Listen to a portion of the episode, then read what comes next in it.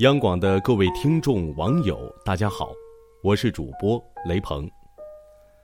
曾有人总结，什么是中国式亲情？父母装，孩子也装，彼此相爱一生，却谎话连篇，而且常常有人信以为真。这一点在子女身上表现得尤其明显。所谓的标签与偏见，大多来源于不理解。泰戈尔曾在书中写道：“爱是理解的别名。”我深以为然。父母子女之间的所有矛盾，说到底都是因为对爱的理解出现了分歧。今天，我想和大家分享一篇文章：世上最大的误解是给父母贴标签。父母太小家子气。估计所有成年子女都有类似的经历。你参加工作后，迫不及待给父母买东西，结果他们不但不高兴，反而劈头盖脸就是一顿臭骂。小新便有过这种经历。那时他刚工作，在商场看到两件大衣正在打折，虽然价格不菲，但一想到爸妈的旧大衣，他还是狠下心买了。原本小新满心欢喜，谁知道一回家后反而遭到了父母的厉声指责，说他大大咧咧，不会过日子。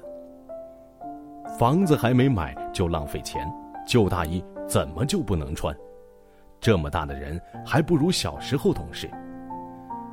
小新和父母犟了几句嘴后，回到卧室反锁了门，发了条朋友圈：“我也是想疼你们，有错吗？”现在事情已经过去几年，他谈起这事儿还是愤愤不平。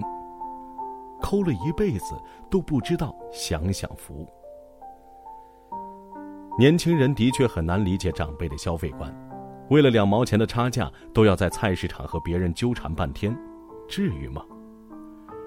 但他们就是通过这样的抠抠巴巴，掏出了孩子的学费、家庭的生活费、父母的养老费。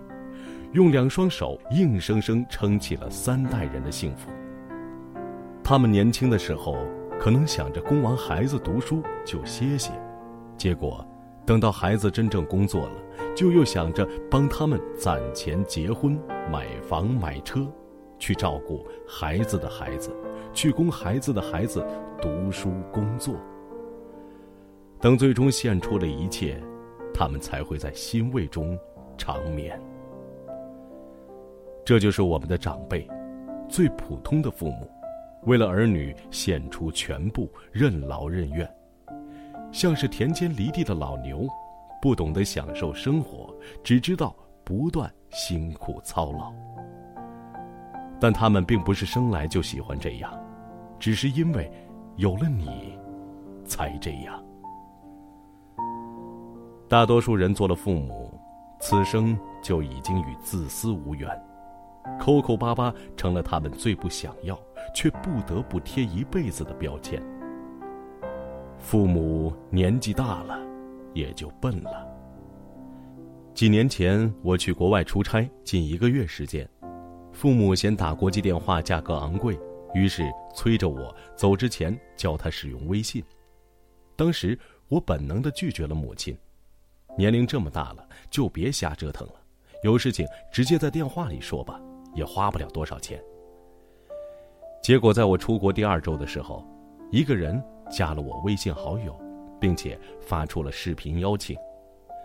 犹豫之际，我下意识的点了接受，却惊讶的发现，我母亲出现在视频里。没容我说一句话，他便开始不停的叮嘱我注意安全，好好吃饭。念叨完后。他笑着告诉我，自己跟邻居家的孩子学了好几天，才把微信琢磨透。也就是这句话，让我恍然一惊。母亲可是教会我读书写字的人，我怎么会觉得她老了，不中用了呢？孩子小时，家长总是期盼孩子快点长大，期盼着解放。等孩子真的成人，父母才会在失落中。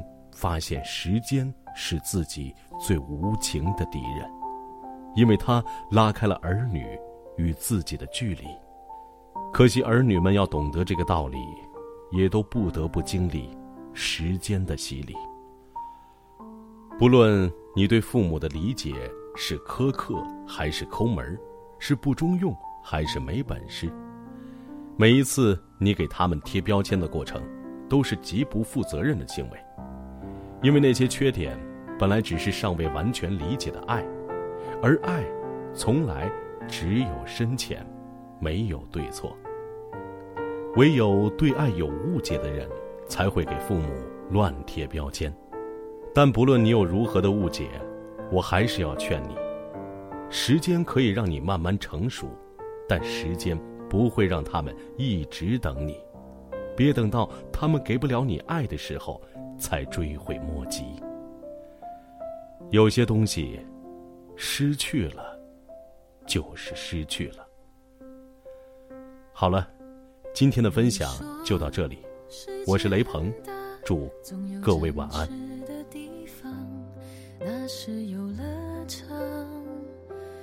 那，里有梦想。